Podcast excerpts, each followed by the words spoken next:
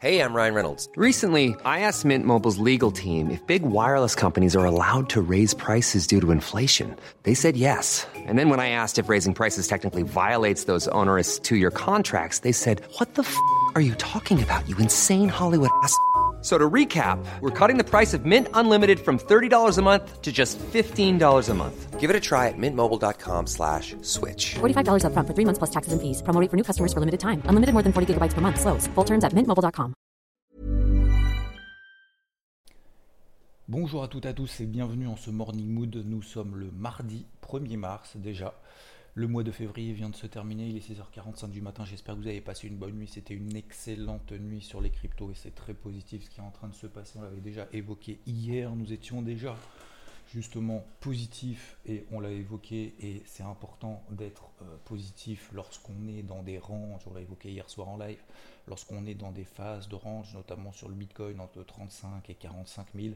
Ce qui est important, c'est de bien penser à ce qu'on a évoqué ensemble, c'est-à-dire le coup d'avance et se dire tiens, si jamais j'ai raison sur mon scénario aussi et si je continue à rester positif et constructif et si on passe au-dessus des 40 000, ça sera une première bonne étape, certes, et si on revient sur les 44 000. Qu'est-ce que je vais faire entre 43 et 44 000 Je vais être coincé parce qu'on arrive déjà sous des zones de résistance et, euh, et, du coup ça va me faire mal à la tête. Alors globalement, avant de parler de ça, au-delà du fait que ce soit très bien ce qui se passe sur les cryptos et qu'il y a encore énormément de potentiel bien évidemment puisque là nous sommes encore pour beaucoup d'entre elles dans des tendances baissières daily alors pas toutes hein, il y en a certaines qui se détachent comme par exemple Luna etc alors j'ai pris le parti de commencer du coup ce morning mood par parler des cryptos, mais, euh, mais globalement c'est plutôt positif. Alors sur les marchés traditionnels, puisqu'on a l'habitude de commencer par les marchés traditionnels, on va commencer par ça.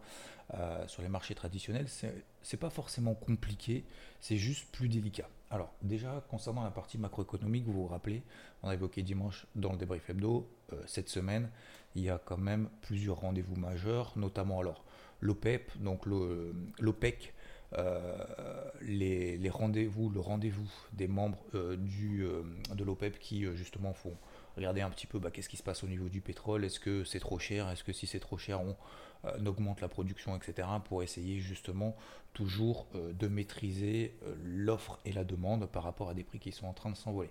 Mais cette semaine, sinon, on a encore beaucoup, beaucoup de chiffres, notamment l'emploi mensuel aux États-Unis. Alors ce sera probablement une statistique secondaire par rapport à ce qui est en train de se passer avec le conflit Ukraine-Russie, euh, j'ai envie de dire bien entendu entre guillemets, mais attention quand même aux surprises.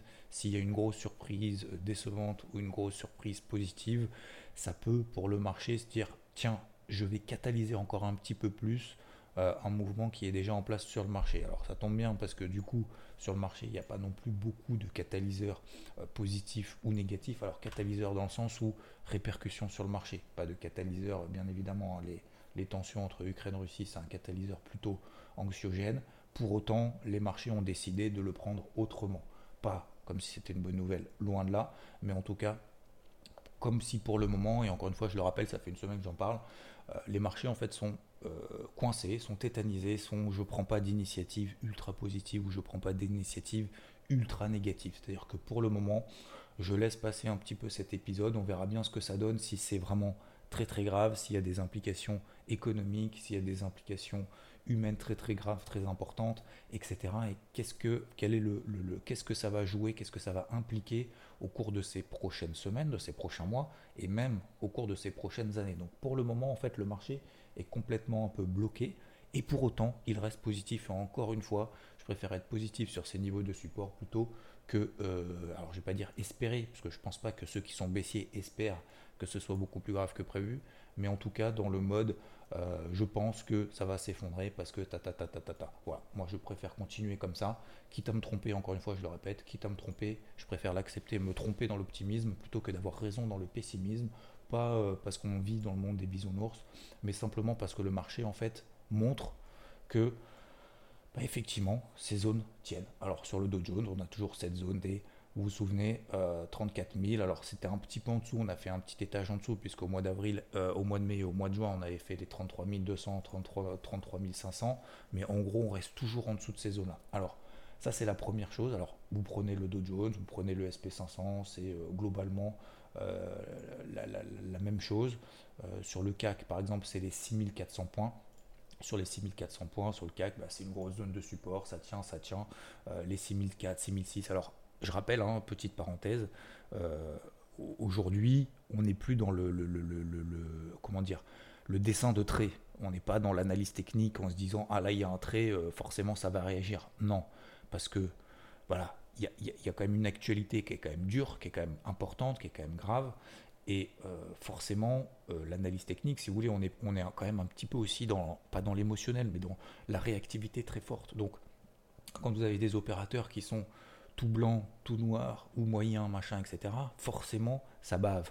Donc, les zones sont élargies. Les zones sont élargies, donc les tailles de position sont diminuées parce qu'il y a beaucoup plus de volatilité. Et donc, si les tailles de position sont diminuées, ça nous permet du coup d'avoir des invalidations plus longues et plus, loin, plus lointaines. Pardon plus lointaine. Donc ça veut dire que forcément, on n'est pas là en train de dire entre 6004 par exemple sur le CAC, entre 6400 et 6434, si cette zone casse, ça va plus bas. Non, c'est pas comme ça que ça fonctionne. C'est le marché en fait réagit sur des grosses zones, sur ces grosses zones ça bave un petit peu au-dessus, un petit peu en dessous.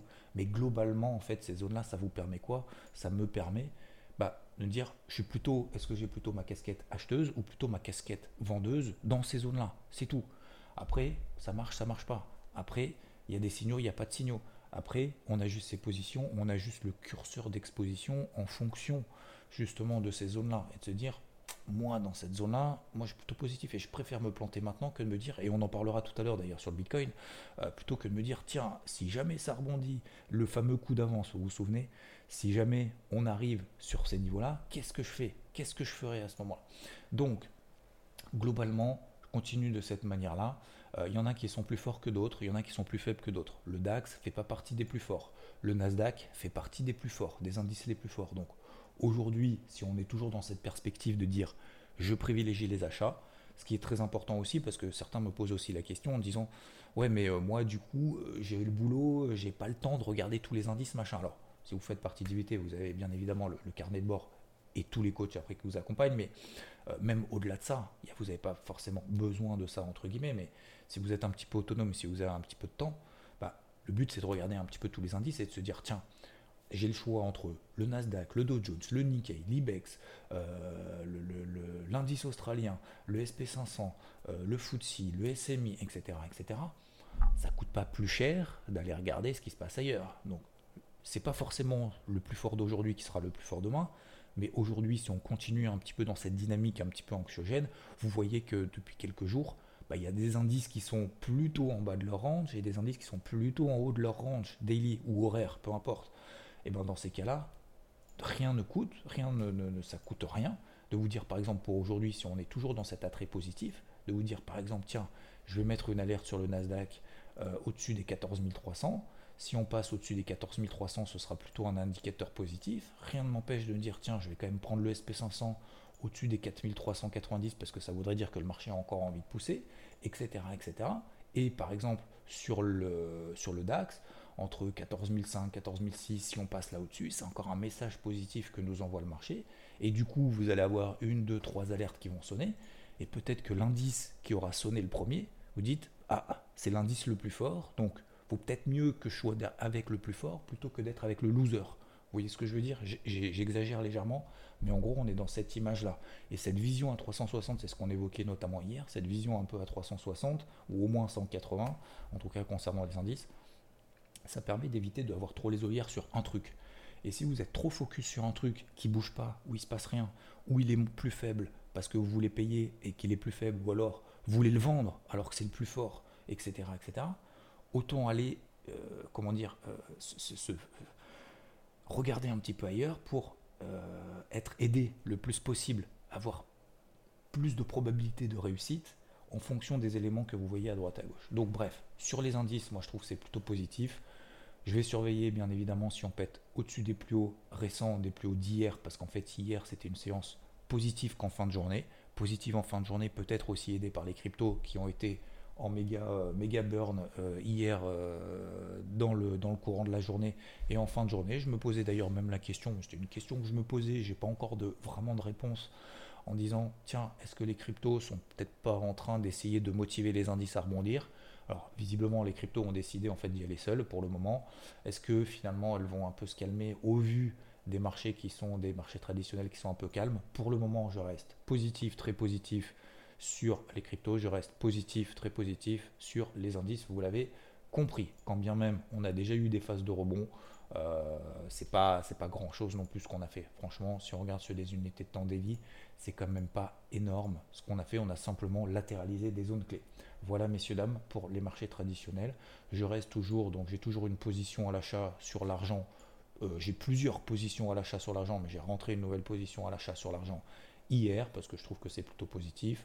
Idem sur le gold, c'est plutôt très positif. L'eurodoll ne bouge pas. Le dollar américain ne bouge pas non plus et euh, le pétrole reste sur des niveaux stratosphériques à 100 dollars le baril. Ça continue, ça continue, encore et encore. Euh, alors, est-ce que ce qui est le début d'abord D'abord, euh, je suis pas, je, suis pas certain que ce soit que le début, mais en tout cas, voilà, on avait partagé, on avait vu ça ensemble, notamment sur le carnet de bord et autres depuis qu'on était passé au-dessus des 77 dollars, en fait, on avait inversé cette polarité. On avait une polarité négative qui était en train de s'installer fin de 2021.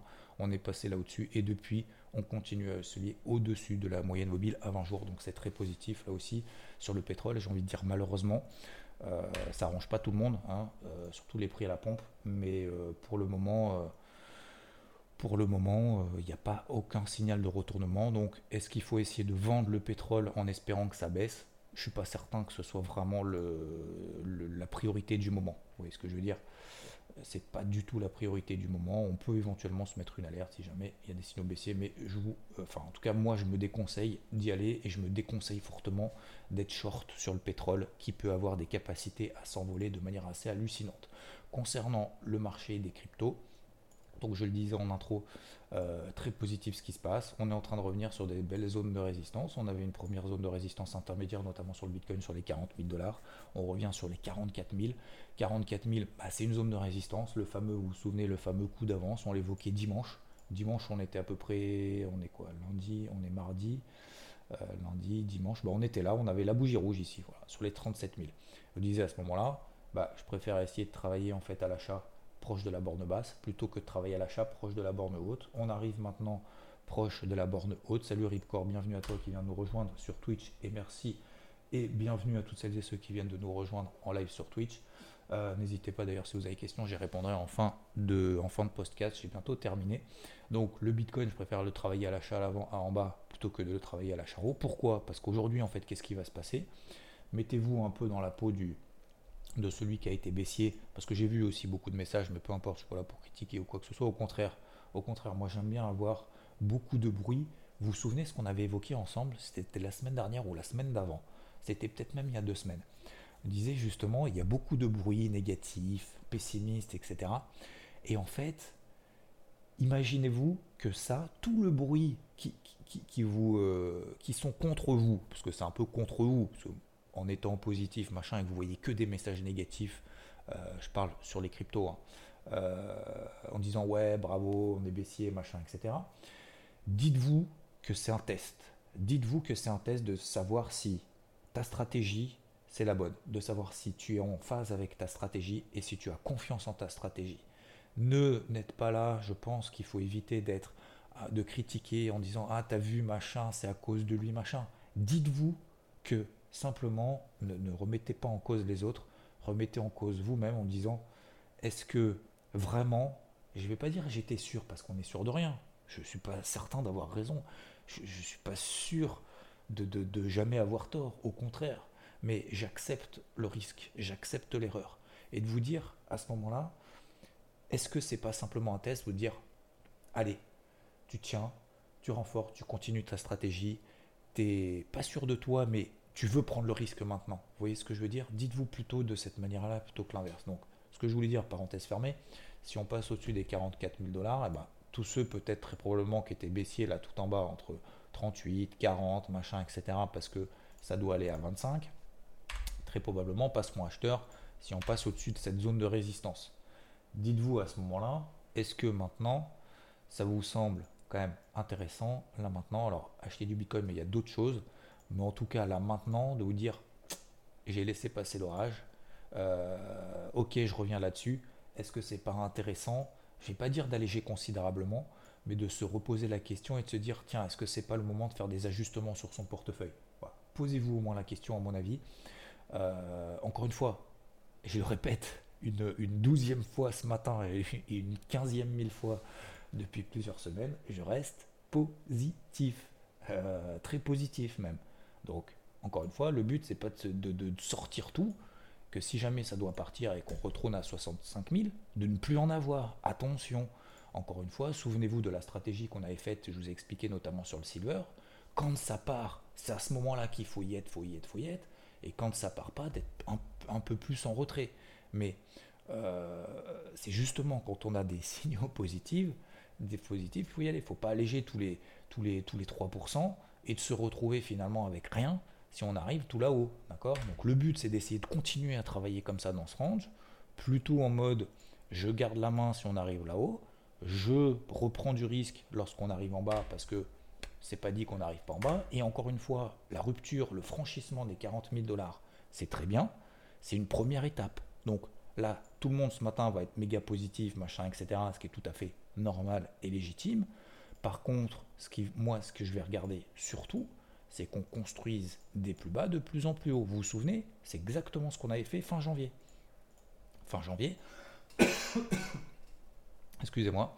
Fin janvier, c'était exactement la même chose. Des plus bas de plus en plus haut, des plus bas de plus en plus haut, des plus bas de plus en plus haut, jusqu'à ce qu'on les pète. Et là, c'était un petit peu plus compliqué. Une fois qu'on les avait pétés, qu'on était passé sous les 42 000, on, était, on avait réintégré sous les 40 000, etc. etc.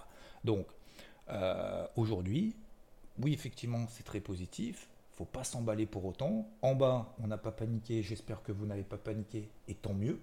Aujourd'hui, c'est pas le moment de s'emballer comme des maboules. Donc, je pense qu'il y a aussi beaucoup de cryptos qui sont plus fortes les unes que les autres. FTM, je vous rappelle, je vous ai rappelé dimanche en toute transparence, on était à 1,60 sur, euh, sur FTM.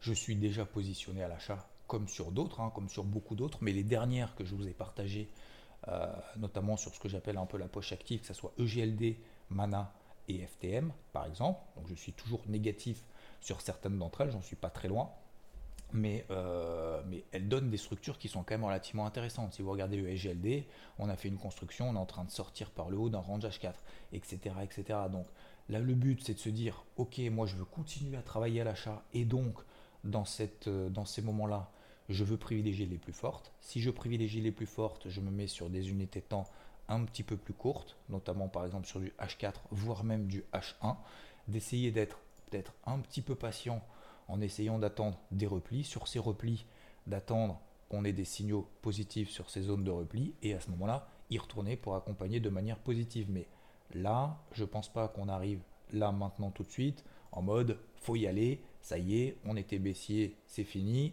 je charge la mule maintenant sur les niveaux de prix actuels, maintenant comme un gros cochon, en espérant que tout s'envole. Je ne suis pas sûr là maintenant que ce soit le bon timing. Il y a quelques jours, on l'avait évoqué ensemble, effectivement, on était dans une situation un petit peu compliquée sur l'ensemble des cryptos. Aujourd'hui, on arrive effectivement sous des zones de résistance, quand bien même, alors est-ce que je pense, je pense pas, je pense que le marché s'en fout un peu, hein, en toute humilité, mais globalement, euh, on arrive sur des zones de résistance. Alors, tiendra, tiendra pas, ça c'est du, euh, c'est du doigt mouillé, ça j'en sais rien. Moi je pense effectivement qu'à un moment donné, on va les péter. Est-ce qu'on va les péter aujourd'hui, demain? Je ne pense pas. Est-ce que on va se replier très probablement sans partir en ligne droite euh, à 72 000 sur le Bitcoin? Oui, je pense qu'on va consolider. Et ce qui va être important, c'est de ne pas acheter tout là-haut. Et que dès que le Bitcoin, dès que le alors je prends le Bitcoin, hein, mais vous prenez n'importe quel, n'importe quel autre crypto, qu'on repasse à 41 700 et se dire ah merde, euh, bon bah c'est en train de perdre, combien ça fait là en pourcentage d'ailleurs? Ah bah merde, ça y est, le Bitcoin est en train de retomber à 5%, en moins 5, moins 6, moins 7, ça y est, putain, j'ai encore payé le point haut, euh, oh là là, je sors, et puis en fait, c'est tout simplement la, consolidation positive dans, le, dans, une phase en fait de, retournement peut-être de tendance, hein, j'en sais rien. Mais, euh, mais voilà, c'est pas, pas le timing en tout cas maintenant, en tout cas pas sur le Bitcoin. Mais en tout cas, sur d'autres, il y a, je pense, des choses, des belles choses à faire. Il y en a qui sont dans les starting blocks. J'ai vu, par exemple, ce matin, toujours Léo. Léo qui est très positif, qui fait partie un peu des, des plus fortes ces derniers temps. Vous voyez que Léo, je ne suis pas en train de la faire en conseil ou quoi que ce soit, mais ça vous donne après peut-être éventuellement des pistes de réflexion. Euh, sur les 6-12, 6-10, vous voyez que là, une grosse phase de consolidation. Peut-être qu'il y a un bouchon au-dessus des 6-10, au-dessus de la tête, qui pourrait justement lancer, euh, relancer un petit peu la machine. Et vous en avez plein en fait comme ça. Il y en a plein comme ça. Donc n'oubliez pas qu'on a aussi des MM20, des MM50, d'accord, au-dessus de la tête. C'est des points de repère qui nous disent euh, on est toujours en tendance neutre de manière générale. N'oubliez pas également l'Ethereum, de regarder aussi un petit peu en disant bon, ok, on a pété la même 50, la MM20, machin, etc. Est-ce qu'il y a croisement, non croisement et est-ce qu'on va tenir ces 2800 dollars? Je pense que là, messieurs, dames, il y a un point de repère très important. Il y a un point de repère très important, c'est 50% de la bougie impulsive d'hier. Vous vous souvenez? 50% de la bougie impulsive d'hier. Donc hier, on prend la bougie impulsive, ok, on prend 50% de retracement, d'accord Je vais essayer de les mettre dans le bon sens, ça sera mieux, d'accord Et c'est-à-dire que tant que l'Ethereum reste au-dessus des 2008-2770, à très court terme, c'est bon. Si on devait s'installer encore en dessous, eh ben c'est reparti pour un tour c'est reparti pour un tour. C'est la même chose sur le Bitcoin. Vous prenez la bougie impulsive de 20%. Bougie impulsive de 20% entre 37 000 et 44 000. Si on passe en dessous des 41 000, 40 500, et ben, ça va commencer à devenir un petit peu tendax. Alors je ne dis pas que ça sera invalidé, mais ça commence à devenir un petit peu tendax. Donc voilà, c'est des points de repère un petit peu à se noter à droite et à gauche. Mais encore une fois, je ne pense pas que ce soit là vraiment. Euh, de toute façon, tout le monde l'a vu, cette zone de résistance, hein, que ce soit sur le Bitcoin, etc., etc. Tout le monde voit. Alors, il y a ça. Il y a aussi le fait que les marchés traditionnels ne sont pas en méga, euh, méga puissance absolue, quand bien même, encore une fois, c'est très positif et je continue à travailler des, des achats et c'est pas maintenant que je vais inverser alors qu'ils me donnent des signaux positifs. Ok, donc ça c'est pour les marchés traditionnels. Continue, je vais continuer à travailler de cette manière-là. Si j'avais trois casquettes vertes, j'aurais mis trois casquettes vertes, quitte à me planter, je préfère me planter. Les niveaux d'invalidation, il faut aussi beaucoup d'un niveau d'invalidation. Vous vous souvenez, hier, hier matin, qu'est-ce qu'on évoquait? On évoquait par exemple sur le Dow Jones, on était au-dessus des 33 400 là. 33 400. Se donner en fait des points de repère et de se dire, tant qu'on reste au-dessus des 33 400, je garde ma casquette verte. Si on passe en dessous des 33 400 sur le Dow Jones, eh ben je l'enlève. Je passe une casquette bleue euh, pas forcément une casquette rouge, mais en tout cas au moins une casquette bleue en disant ok, ça devient un petit peu pourri, donc euh, je, passe, euh, je passe à autre chose, en tout cas pas sur cet indice. Mettez-vous bien des points de repère, par exemple 34 000 sur le dos, si on passe au-dessus de 34 000, ok, c'est encore positif, je vais travailler à l'achat. Si aujourd'hui on passe sous les 33 600 sur l'indice de Jones, ok, ça devient un petit peu pourri, du coup j'arrête un petit peu ma stratégie acheteuse. Et de le faire comme ça de manière assez simple, de manière assez assez simple, encore une fois, et en toute humilité, de dire peut-être que j'ai raison, peut-être que j'ai tort, mais en fait, je m'en fous. Ce que je veux, c'est bien respecter mon plan. On focus sur le processus et pas sur le résultat qu'on veut se mettre. Voilà. Voilà, messieurs, dames. J'ai pas eu le temps de vous voir euh, si, vous aviez des questions aujourd'hui. Euh, je pense que j'ai essayé de répondre. vous n'avez pas beaucoup de questions. Bon, bref, j'ai évoqué tous les sujets que je voulais évoquer ce matin. Merci encore une fois de votre attention. Je voulais faire rapide, mais c'est toujours 23 minutes. Euh, je ne sais pas si c'est bien, si c'est pas bien. N'hésitez pas à m'en parler. Je vous souhaite une excellente journée. Merci à tous en ce 1er mars. Il est 7h10 et je vous dis à plus. Ciao, ciao. Planning for your next trip? Elevate your travel style with Quince. Quince has all the jet setting essentials you'll want for your next getaway, like European linen, premium luggage options, buttery soft Italian leather bags, and so much more. And is all priced at 50 to 80% less than similar brands. Plus, Quince only works with factories that use safe and ethical manufacturing practices.